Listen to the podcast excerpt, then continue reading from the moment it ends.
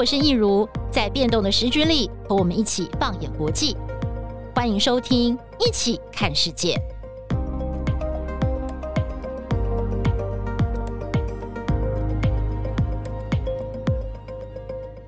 Hello，大家好，欢迎收听《一起看世界》Podcast，我是益如。今天我们要跟大家来聊聊科技如何改变我们的生活，甚至是一个城市的样貌。相信大家都听过“智慧城市”这个名词。但其实智慧城市哦，它不是一个冷冰冰的名词，它跟我们一点都不遥远，就在我们的生活当中，可以是我们手中的悠游卡，也可以是我们等公车的时候的电子提示板，或者是我们手机里头的台北通 App。二零零七年，台北市开始推动智慧城市，数位政府还有各类生活 App 也陆续的成型了。这十五年下来，这些智慧工具如何的改变我们的生活，让我们的生活更加方便呢？我们今天非常荣幸邀请到台北市副市长黄珊珊来到节目当中，要与听众朋友一起来分享台北智慧城市的成功经验。副市长你好，欢迎再次来到我们的 Podcast。例如好，各位听众大家好。其实副市长上次哦，就是跟我们分享台北市推动性别平权、消弭月经贫穷还有污名化的这个议题嘛，当时就是得到了很多听众朋友的回响。那今天呢，我们请副市长。呃，再来上节目呢，是要来跟我们大家聊聊智慧城市这个话题。那首先就是台北市落实智慧城市推动已经有十五年了，一路走到现在呢，其实也是获得了国际的肯定。首先想请副市长来跟我们的听众朋友介绍一下，什么是智慧城市？智慧城市的这个概念啊，大概是从哪里来？因为我刚开始接触到这个题目的时候，我第一个想到的就是我以前呃小时候等公车等很久很久，然后都不知道它什么时候来。慢慢的发现台北市开始有一些哎，这个电子的牌子提提醒你说，哎，大概再过三分钟啊，什么什么的，我就开始发现，哎，方便很多了，是不是类似这样子，在生活当中点点滴滴的改变，其实就是智慧城市的显现。其实 Smart City 哦，在大概二零零七年有这个题目开始出现，那可是一直都没有落实在政府的部门，那就哎，其实就是刚刚讲的人民生活的改善。就怎么样让这个城市用什么方法来让人民生活改改善？比如说，你真的会等公车等很久，那等公车的人想要知道说他几分钟会来。那以前没有这些所谓的 WiFi 啊、5G 啊，他可能就是要很难做。那后来开始有这些设备以后，我们就可以开始用比较聪明的方法，把它落实在人民的生活，让市民在里面生活的很幸福。那你要用很多的方法，那最重要是你要带给他解决他的。生活上的困难，比如说，呃，我们用政府出题、企业解题的方式，因为政府很死板，政府没有办法像企业那么活，就是那么活力，那么弹性，所以它可能是我们把台北市我们要解决的问题，就像刚刚讲的，公车是一个，其实现在在做的叫做另外一个叫做智慧号志，你在晚上常常开车在那边停，因为红绿灯就是你要等那几十秒，可是前面这一段根本就没车，你还傻傻在那边等。那现在智慧号志就是要解决这个问题。科技进步了以后，它会用 AI 去看旁边没有车的时候，它就会让你先过，你的红绿灯就会变成就是用不同的新的方法来解决城市的问题。所以以前我们是让民间来提案，后来发现不对，应该是政府来提，然后民间来解决。民间找了他们的方案，他们非常的聪明，加上他们用很多新的科技，那政府要写一个标案，可能是落后两年的，可是最新的技术我们可能就用不到。让企业来提出他们的方案，用实验型的手法让城市变聪明，然后让他们可以在台北市的场域里面来尝试。因为我们像我们智慧号志，我们一开始也没有什么标准规格，我就想让他试，试完之后很多厂商都进来，将来我们就可以采购，就可以变成一个城市的标标准配备。但在还没有之前，谁也不知道它能不能用。这就是用实验的方式让它。做尝试，尝试完之后，它就变成可以落地。落地完之后，我就可以变成采购，采购就变成这个城市的一部分。所以它是一个聪明的方法，就是我们提供一个有温度的服务、创新的服务，而这个服务来可以来解决我们现在碰到的问题。那以前可能要政府磨很久才磨出一个东西来，现在不是，现在是企业比我们有弹性多了。对，嗯、其实刚刚副市长讲到这个，就让我想到说，这个智慧城市一开始的这个概念，其实也是来自民间哦。嗯、就是说，这个开始的这个想法，其实不是来自于政府，是来自于民间。最早最早，我记得好像是麻省理工学院，他们有一个 Living Lab，对不对？它有一个生活创意的这个实验室，然后这个实验室呢，后来又被 Nokia 带到了芬兰，然后在芬兰落实，然后开始在欧盟推广。所以这个部分是不是也可以请副市长来帮我们的听众朋友分享一下哦？就是台北市一开始怎么会有这个想法要来做智慧城市？那开始的时候，一直到现在经历了哪些不同的阶段？我们最主要跟哪些国家或城市取经？然后。从他们的经验当中，又做些什么样的一个创新？就是属于我们自己的台北市的一个创新。其实这个概念就是刚刚讲的生活实验室的概念。那其实大部分现在智慧城市推动最好的，都是北欧的小国家，然后非常先进的城市。嗯哼，那他们当时就是说，你看，就像号志，我们平常人可以把自己的号志放在路上，不可以。对，那。路上是谁？路是谁的？是政府可以对，所以政府要政府要把自己的公共设施拿出来给你们大家来实验，嗯、所以就变成台北市就是你最大的实验场。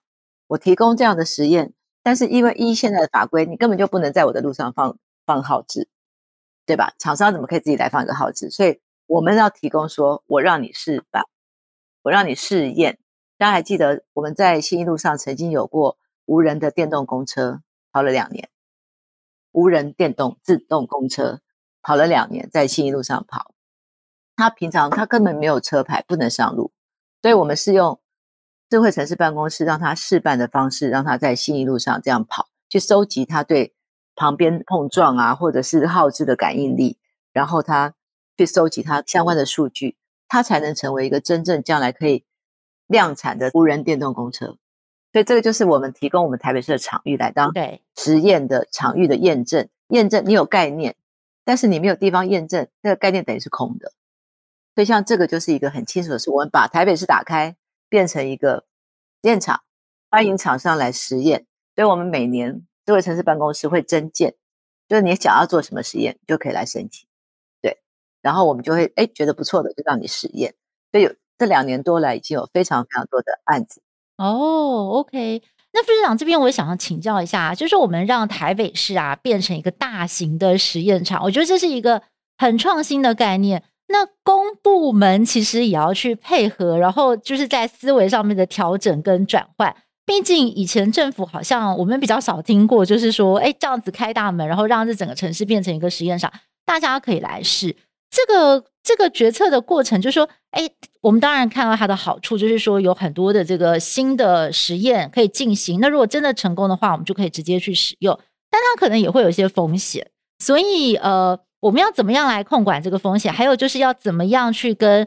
公部门就是各个部门去做一个呃思维上面的改变，去沟通，然后让台北市政府的同仁也可以习惯这种数位治理的这样子的思维。一开始大概是二零一五年，就市长上任以后，柯市长上任之后，我们把智慧城市当成一个最优先的市政计划，由内而外，由公而私，也就是打造一个智慧城市是先做智慧政府。那什么叫智慧政府呢？我们有成立智慧城市的委员会，就跨各局处的，大家要一起来配合。就是刚刚讲公部门要怎么样去适应，要让有一个很高的哦委员会，市长亲自是召集人，然后找几个部门来合作，然后找很多府外的委员带进他们先进的观念。那另外一个，我们成立了一个 TPMO，就是智慧城市专案办公室。就我刚刚讲那些实验，有专案办公室去专门负责一个一个辅导。好，刚刚讲很多，我们请民众民间投资了，不是投资来做一些很多的场域的观念的概念的验证，那要有人去了解、去辅导、去帮他媒合，或找到各部部门的局处。也就是说，我们上位有一个委员会，下面有一个在资讯局里面有个专案办公室，他会协助说：“哎，这个呃交通局你要让我这个厂商去这边实验。”所以专案办公室就在做沟通协调跟辅导的工作。那最重要的是，这个专案办公室把这个概念引进来之后，我们就会变成一个政府跟产业之间的桥梁。那因为这样子，所以我们公部门常常是，哎，像我们交通局，他就会想，嗯，我要智慧停车，好，我们不要再用人去那边开单子了。像香港或其他的国家，他们就是，哎，超过时间就罚钱。那台湾这个法一直过不了，那一直过不了，你又找很多人去开停车单。那停车单可能才五二十块，可是我要请一个人这样一直开，一直开，一直开，所以就开始想说，哎，有智慧车柱嘛？然后也是一样，就是我们要去协调哪几个地方先来试智慧车柱。现在你在路上有常常看到一些柱子在旁边，有没有？它就直接可以车牌辨识，车牌辨识完就知道你花停了多久，花多少钱。第二个，我还可以知道这里是不是空位置，我还可以在台北好停车的 APP 上告诉你这边有个位置。它将来的智慧停车，它就会变成一个智慧网，就是我在台北市我要停车，我要去哪里，我一上网就知道啊那边有个位置，然后我进去停车后照了我，然后就知道多少钱。那我们用 App App 实验的话，我们可能将来可以直接直接缴缴付停车费，你连管都不用管，就是停走人对结束。但是在还没有做验证的时候，我们只能示范。对 TPMO 就是在做这些示范，从哪里先开始？从政府先开始。政府先做了，好，哎，觉得不错，那我们接下来就会开始大规模的，哦，一个区块一个区块的混，去让它扩大，然后最后变成政府要采购，让它变成民间在投资这个东西，它就有未来性，它就不会投资投资，它就破产了，因为它没有下一步。那就是你也不要去走冤枉路，你去研发了半天就都没有用，哎，你实验完了可以用，政府确定用，我们我们采用了，也许全国都采用。它有没有可能变成台湾的标准？就类似这样的东西，可能就会像我们以前用的 U-Bike，后来 U-Bike 就卖到全台湾，它是一样的道理。当我们提出的一个解决城市问题的方法，在我们这边实验成功了，它就变成台湾的领头羊。对，包括现在我们之前还试办了共享电动机车嘛，WeMo 先开始用智慧城市专案办公室的方式在试办，试办完了之后变成我们采购，所以后来又变成 iRent 啊、GoShare 都进来。但是 WeMo 也是也是一样，它变成是可以跟大财团一起并驾齐驱的新创公司，所以这就就是把城市打开，让大家都可以进来，然后解决这个城市的问题。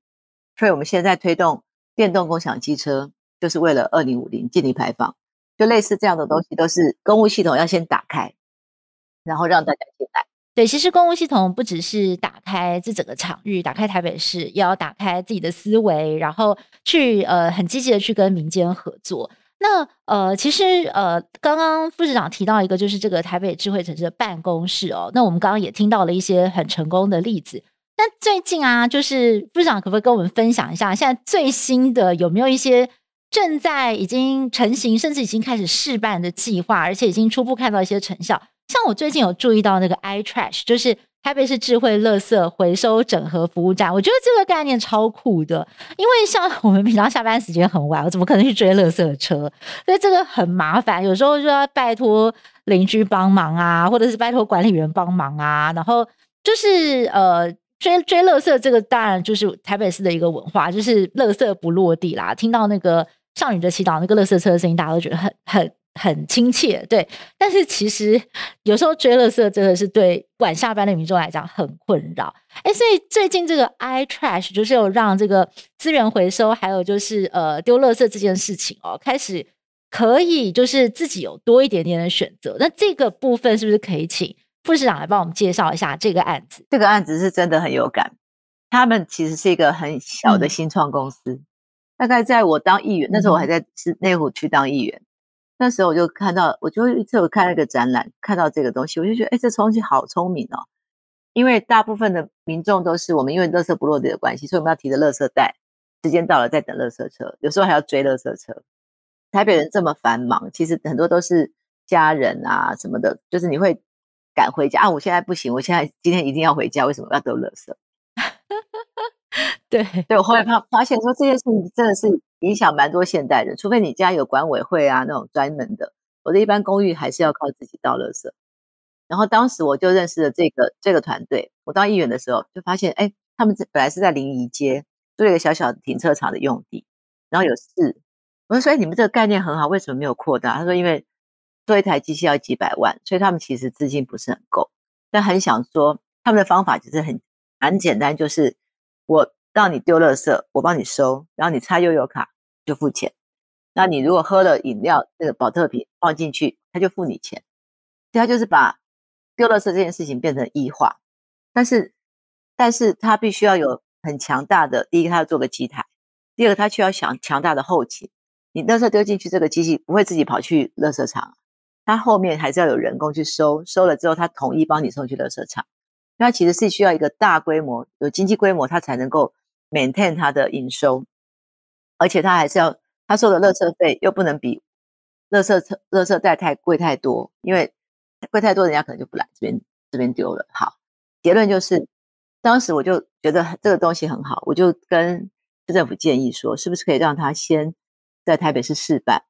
所以当时我还还没进来当时，还没进来市府，然后我就建议的时候，他们就觉得，哎，这个其实是很好，所以就这样 TPMO 用试办的方式，在内湖区，因为我的选区在内湖，我找了五个公园，让他们先去放，然后放试办期间是两年，就先看看大家使用的状况。一开始大家一定搞不清楚这是什么，所以他去宣导，他要去磨合他的。后勤，因为它那个垃圾那个机台，你不要看那个机台，机台里面还有冷藏设施，因为垃圾丢下去会臭。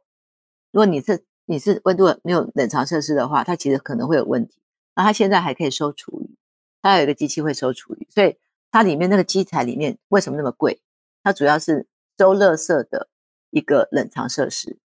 所以它这个弄好以后，它放了五个公园。那这两年呢，其实使用状况非常非常好。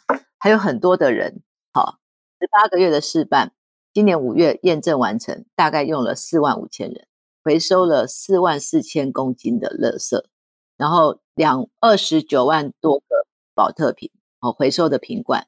那我们已经有三个公园就让它变成是落地了，就是不会再拿走了。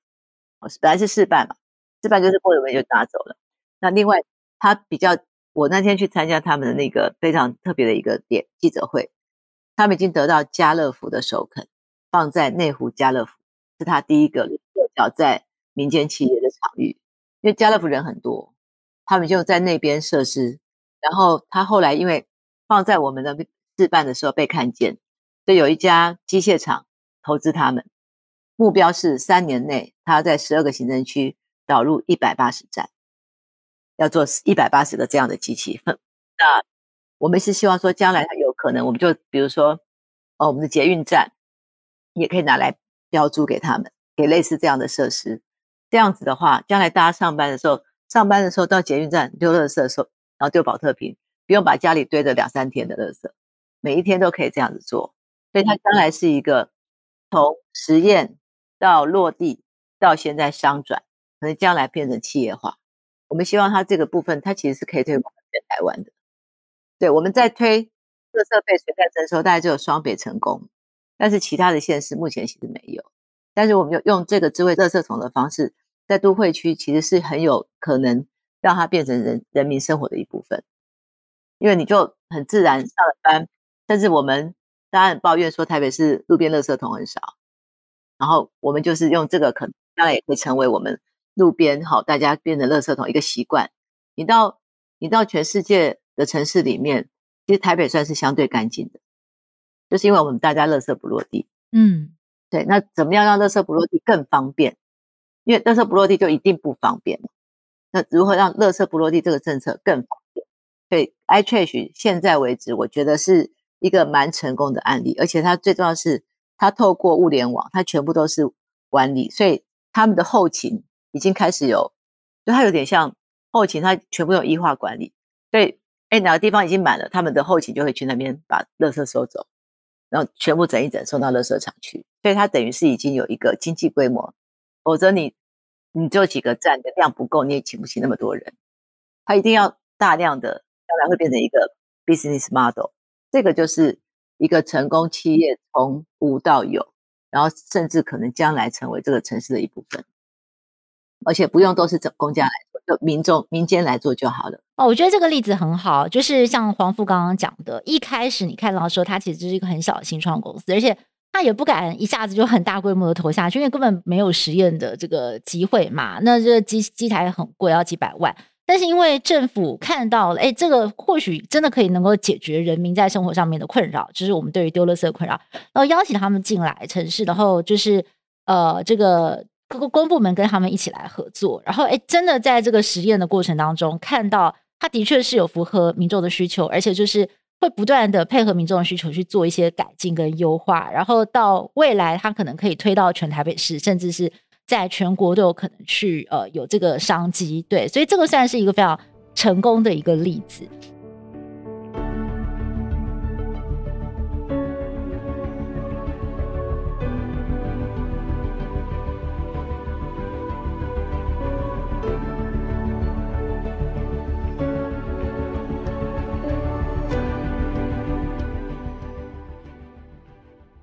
另外呢，就是想要请黄副来跟我们聊聊。其实我觉得这两年来说，对台北市民或者是对全国的民众来讲，最有感的应该就是疫情。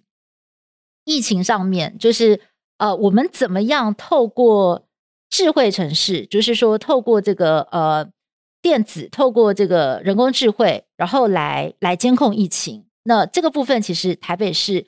也有一些突破，然后有一些跟其他国际城市做的很不一样的地方，在疫情的监控还有疫情的防疫上面，就是这次智慧城市对于台北市的防疫工作有哪些最主要的帮忙？在防疫的过程里面，其实我们在呃智慧城市并没有停下脚步，反而是我们大量的运用了所谓的科技防疫。那科技防疫除了我们当时要做疫调，我们要用很多的电信资料去查这个人到底去过哪里啊。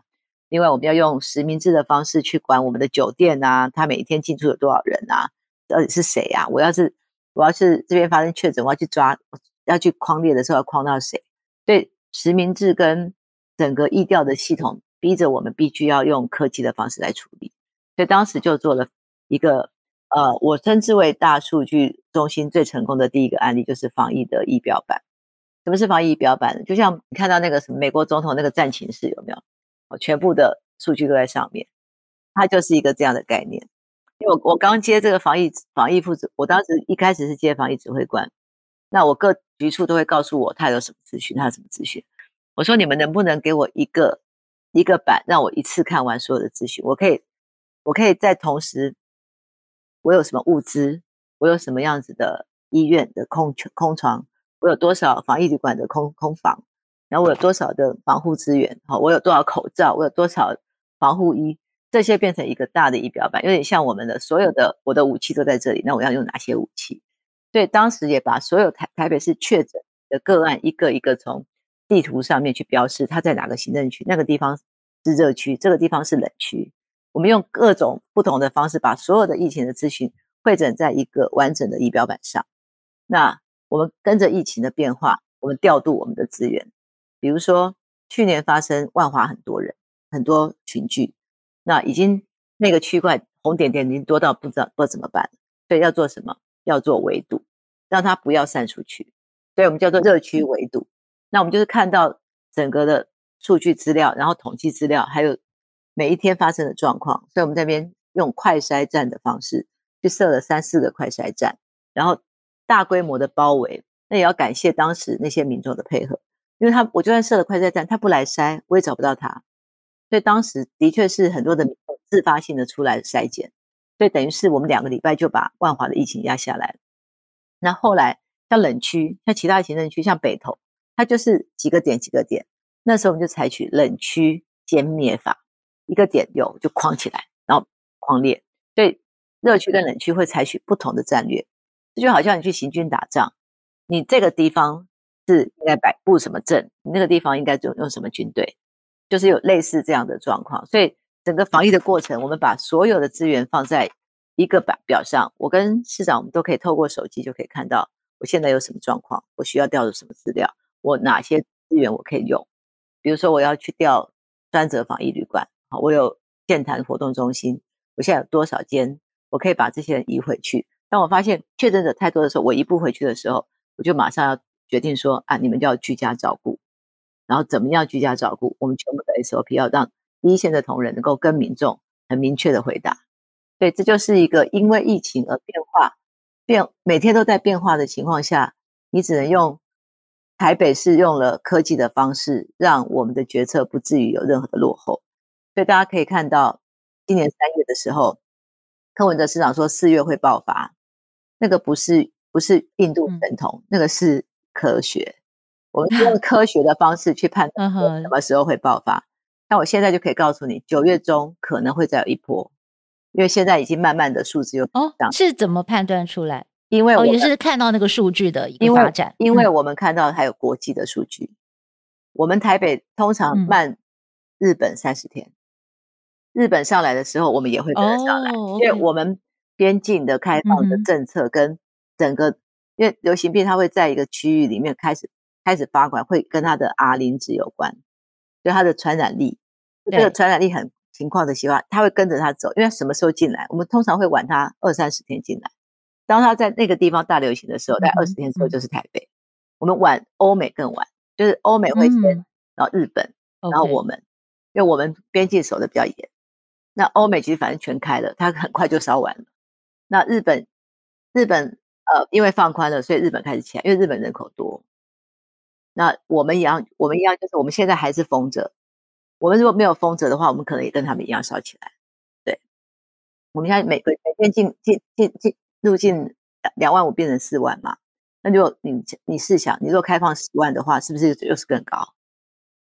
只要你边境一开放，一定更高。所以怎么样去？控制说，哎，我的量能不受影响，我的医疗量能不受影响的话，其实我们可以自由正常正常的生活。但是如果超过的话，我们可能就要做一些紧缩。所以大概我们台北市在做防疫的工作，是用这些科学的数据在判断未来的应变，哦，不是凭个人的喜好。嗯哼，对，就像副副座刚刚讲的，就是说我们把这些数据都图像化，然后在这个防疫仪表板上。让决策者可以一目了然，然后缩短这个做决策的过程，还有它的时间。其实对于防疫，防疫其实也是非常讲求速度的。那其实呃，这次台北市的这个科技防疫的经验啊，就是也是让很多人来台湾取经嘛。呃，副座有没有跟我们分享一下？就是据我所知，好像包括美国、澳洲、印尼、瑞士这些国家也也有来，就是学习，就是我们的这套经验，对不对？呃，其实这个部分我们是开放给全世界，因为我们其实在智慧城市里面这两年都没有办法呃办太多，哎，今年有办，前两年都没有办法办实体展，全部都是线上。所以其实我们长期就这两年大家谈论的都是疫情，所以我们用的科技防疫的方式，其实都有分享给全世界的各国，那大家也都会来问我们说，哎，你们那个这样的一个处理的方式跟模式，包括我们防疫里面很多。然后就哎，台湾的控制为什么可以控制的这么好？像很多人，我们疫情起来的时候说，哎，你们怎么办？你们这么多人，你们为什么没有做方舱医院？我们台湾用的是台北用的是防疫旅馆，因为我有一我有一百多家防疫旅馆，我有一万多间房间，我根本没有时间盖方舱医院，但是我用防疫旅馆挡住了最严重的疫情。所以这就是呃，每一个城市会有不同的状态，所以我们会分享给全世界说，哎，其实你看，而且。防疫旅馆只有台北做得到，那新北几乎防疫旅馆很少，他们大部分很很多都是还在家里。那台北市，我们大部分可以用到防疫旅馆去帮我们当第一线，把人留在那边，让这个案让这些事情稳定下来。所以我们的疫情压得比较快，好像类似这样的经验，其实都有在这两年跟很多国家的啊、呃，我们的智慧城市办了很多的论坛，很多国家的城市的首长、副首长，甚至。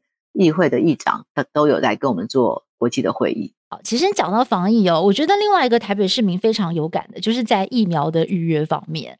就是我记得从一开始，呃，去年的五月份，就是那时候开始要打疫苗，疫苗要进来五六月份的时候，那个时候哦，每次要去预约疫苗的时候都是用抢的，而且每次上去的时候，可能就是会哎，就约完了，我要再等下一期，然后大家就会非常的焦虑。我也是在那个时候，我才去 download 台北通的，就是我发现从台北通连线进去的时候，哎、嗯，好像就是进去的时候比较不会塞车，然后就比较快可以约到。然后后来我就很习惯，就是透过台北通去预约疫苗。但后来我仔细去研究。台北通啊，它这个设计其实它得了很多国内外许多的奖项，而它不是只有预约疫苗，它有很多的功能，它整合了政府治理的数位通行服务证，然后还有很多爱心卡、学生卡、低收入卡等等，就是在这个实体证卡出入场馆购买优惠等等，而且比较少是一个城市它会去有一个这样子的 App，所以可不可以请呃副市长也跟我们聊一聊？台北通就是这个 App，它的这个在智慧城市的这整个发展当中，它是不是其实也是一个很重要的 milestone，是一个里程碑？应该说台北通的状况是这样子的，他当时是市长去了爱沙尼亚，他们去看啊、呃，他们医化做得很彻底，他们是整个国家，所以市长回来就想说，对，因为在一个城市里面，我们都要拿，我们要去申请很多的 App，然后要写很多的账号密码，然后然后要带个身份证，然后各个地方去办服务。那为什么不能有一个 app？它是变成有我的身份资料，然后可以整合成我不用我不用记那么多个 app，我只要一个 app，我要一个账号密码，我就可以进去所有的服务。至少政府可以去做这件事。所以回来之后就要求资讯局开始做这样的一个规划。那做这样的一个规划的同时呢，就要求说我们开始要做这件事。这个大概规划了两年多。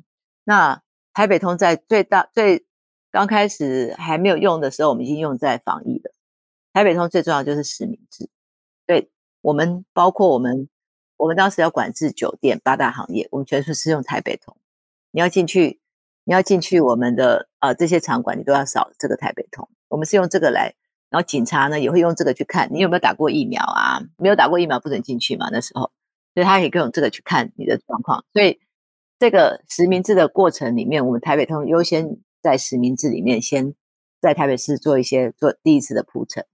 那第二次是用台北通来抽熊好券，就是所有的只要是台北通的会员都抽得到熊好券。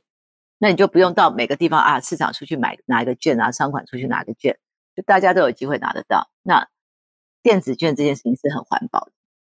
那第三个就是台北通，现在是我们台北市的入口，也就是说你，你就像你到市政府来，你要去户政事务所，你要去办一次东西，然后你要办很多很多东东西，你要跑很多的楼层。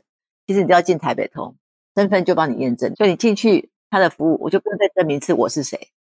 他已经证明你是谁了，所以他就可以直接申请你要的东西。就在台北市所有的服务里面，你都可以用台北通进去啊！我要申请户籍成本啊，我要申请，我要我要我要做什么？我要做什么？他其实很多东西，你的身份已经被认定，你就不用一直去跑去说我要申请我是谁。因为我每次去邮局啊、银行啊，什么都一定要我是谁。那台北通是已经不用证明是谁，因为你注册的时候就已经知道你是谁。哦，这个实名制也是很重要的一块，但是。进去了之后，所有的 data 都在那个系统里面。台北通本身不会留任何的资料，所以它也不会去侵害所谓的个资。它就是一个比较方便的，叫做门票，哦，就是刷卡门卡。我可以进到台北市所有的服务，但是所有的服务都在各自的局处的单位里面。所以台北通就是那个打开市府服务的那个关卡，然后它可以代表。啊，你是谁？他可以知道你是谁。第二个，我们所有的服务都可以透过它，让市民朋友很轻松的用到。比如说疫苗预约啊，比如说啊，这次要我们可能要开启熊好券的抽奖啊，接下来还有很多优惠呢。比如说你要去哪些商店用台北通，它可能会打折。那类似的东西，我们就把这个城市好的东西都放上来，那市民朋友就可以在这边，哎，我选择我想要去的地方，我选择我要用的服务。你可以在这边缴停车费、水费、学费。什么乱七八糟的，全部都可以在里面一次搞定。也就是你不用再去申请多个方式了，它就是一个简单的，所以它得了非常多的国际大奖。其实我们看到这个智慧城市十五年来，台北市有很多显著的这个成果，不只是在这个国际上得了大奖，像是二零二一年呃 IMD 全球智慧城市指数，台北市就拿下了第四名。对，但是这在我们自己平常生活当中，我们有感受到有很多。很方便的地方，例如像刚刚副座讲的这个台北头啊，我们现在就是到到各地都很方便，不用再重新去报一下自己的身份证字号，证明我是谁等等的。那另外就是我们刚刚也讲到，像是呃呃台这个台北市政府跟民间企业的合作，然后把这些创新的产业带进来，然后让整个城市开放变成一个实验场，那让这些新创产业看到民众的需求，结合民众的需求，可以真正的落实在城市治理上。那我觉得这也是一个。很棒的一个观念哦。那展望未来啊，就是说，呃，最后请这个副座可以帮我们来简单的做个结论，展望一下你对，因为现在这个智慧城市的概念已经走了十五，你觉得未来的台北市，就是现在，尤其是我们面对到后疫情时代，可能很快的我们又要开始开放观光了，很多的东西要开始动起来了。未来的台北市在智慧城市的这个展望上面。大概会有什么样的目标？要如何来利用数位转型进行创新治理？这个应该说，疫情过后，疫情总会过去。疫情过后的数位转型会是一个大家所前所未知的新世界。也就是没有经过这个疫情，我们不可能有数位转型做得这么快。有很多传统产业其实它都开始走线上，然后很多没有办法转型的，它可能就被淘汰。所以接下去的是要面对一个完全你不一你会未可知的未来，就像一个要去航海，好要去探险的概念。所以我们大概只能抓一个可能的方向，透过数位基础建设，就政府能做的是把数位基础建设做好，比如说五 G 的环境。现在可能大家发展元宇宙，可是你没有好的五 G，你元宇宙的功能也没有办法发挥得很好。那政府就是把这些基础的东西做好，然后企业跟着政府，大家我们会朝这个方向走。啊，你在这上面要怎么样搭这个便车，然后大家一起往前走。目前为止，我们大概会做几样东西。目前是很重要的是数位的金融。台北市我们还致力于创新创业，也就是说，我们现在都是用年轻人去提出他们的新创的概念，然后变成刚刚讲，企业也需要民间的新创意。所以他们可能创新创业，那最重要是接下去的世界可能是一种体验的经济。什么体验经济呢？你现在去旅行看风景已经没有什么，没有什么特别了。你可能要去，你要去做个什么东西带回家，这才是你的。你去过这个地方的概念跟证明。就体验经济可能它是一个新的世界，还有智慧零售，将来的卖场可能就是像国外其实已经有了，它已经没有没有店员了，它可能就是完全是用智慧的方式去管理。那智慧医疗不要说了，这次完全是靠远距，远距就可以确定你确诊啊，给你用药啦、啊，给你送药啊，这些远距医疗大概就是这次疫情中最大的发展，最快速的发展就是数位医疗。那最后还有智慧的运输，就我们刚刚讲，将来的运输上方面会变得更 smart，就是不会让你在路上花太多太久的时间，它会透过智慧的方式调控这个交通的号志，调控这个呃。车流的状况，然后去告诉更多的人，以后面啊，这条路现在不要走啊，以后变成是一个全台北就是一个大的交通路网，会很提醒你。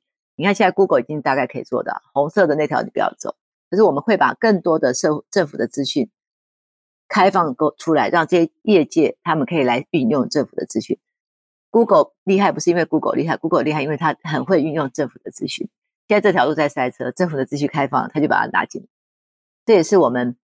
政府的资讯要让大家做更呃便捷、好便更幸福的城市很重要。还有最重要是数位人才，数位人才现在是数位人才是大概这这一波未来疫疫后的新世界。数位人才还有民众的数位参与，你有 App，你有台北通 App，大家不下载没用。好，就是要让民众市民来适应这样的一个新生活，我们就放很多的优惠在台北通。所以，像去年我们用的秀好券，台北通现在的会员就超过台北市民的数量。这就是一个透过一个方式，让他能够参与到数位的改变。所以，我觉得还是会回回到一个，就是以人为本啊。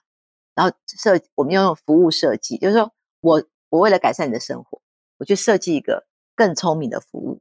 透过服务设计，还有体验者，就你要你要用的人，如果不好用，你也不会用，然后他也不会活。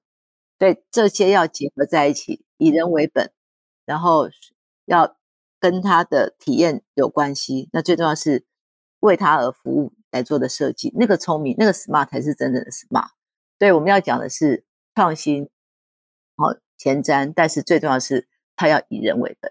我不是带领了一个很不实用的东西，而且我们要很实用，将来这个城市才会宜居永续，最重要它才会有幸福感。那台北市民可能需要的不止这些，台北市市民还需要的是光荣感、骄傲感。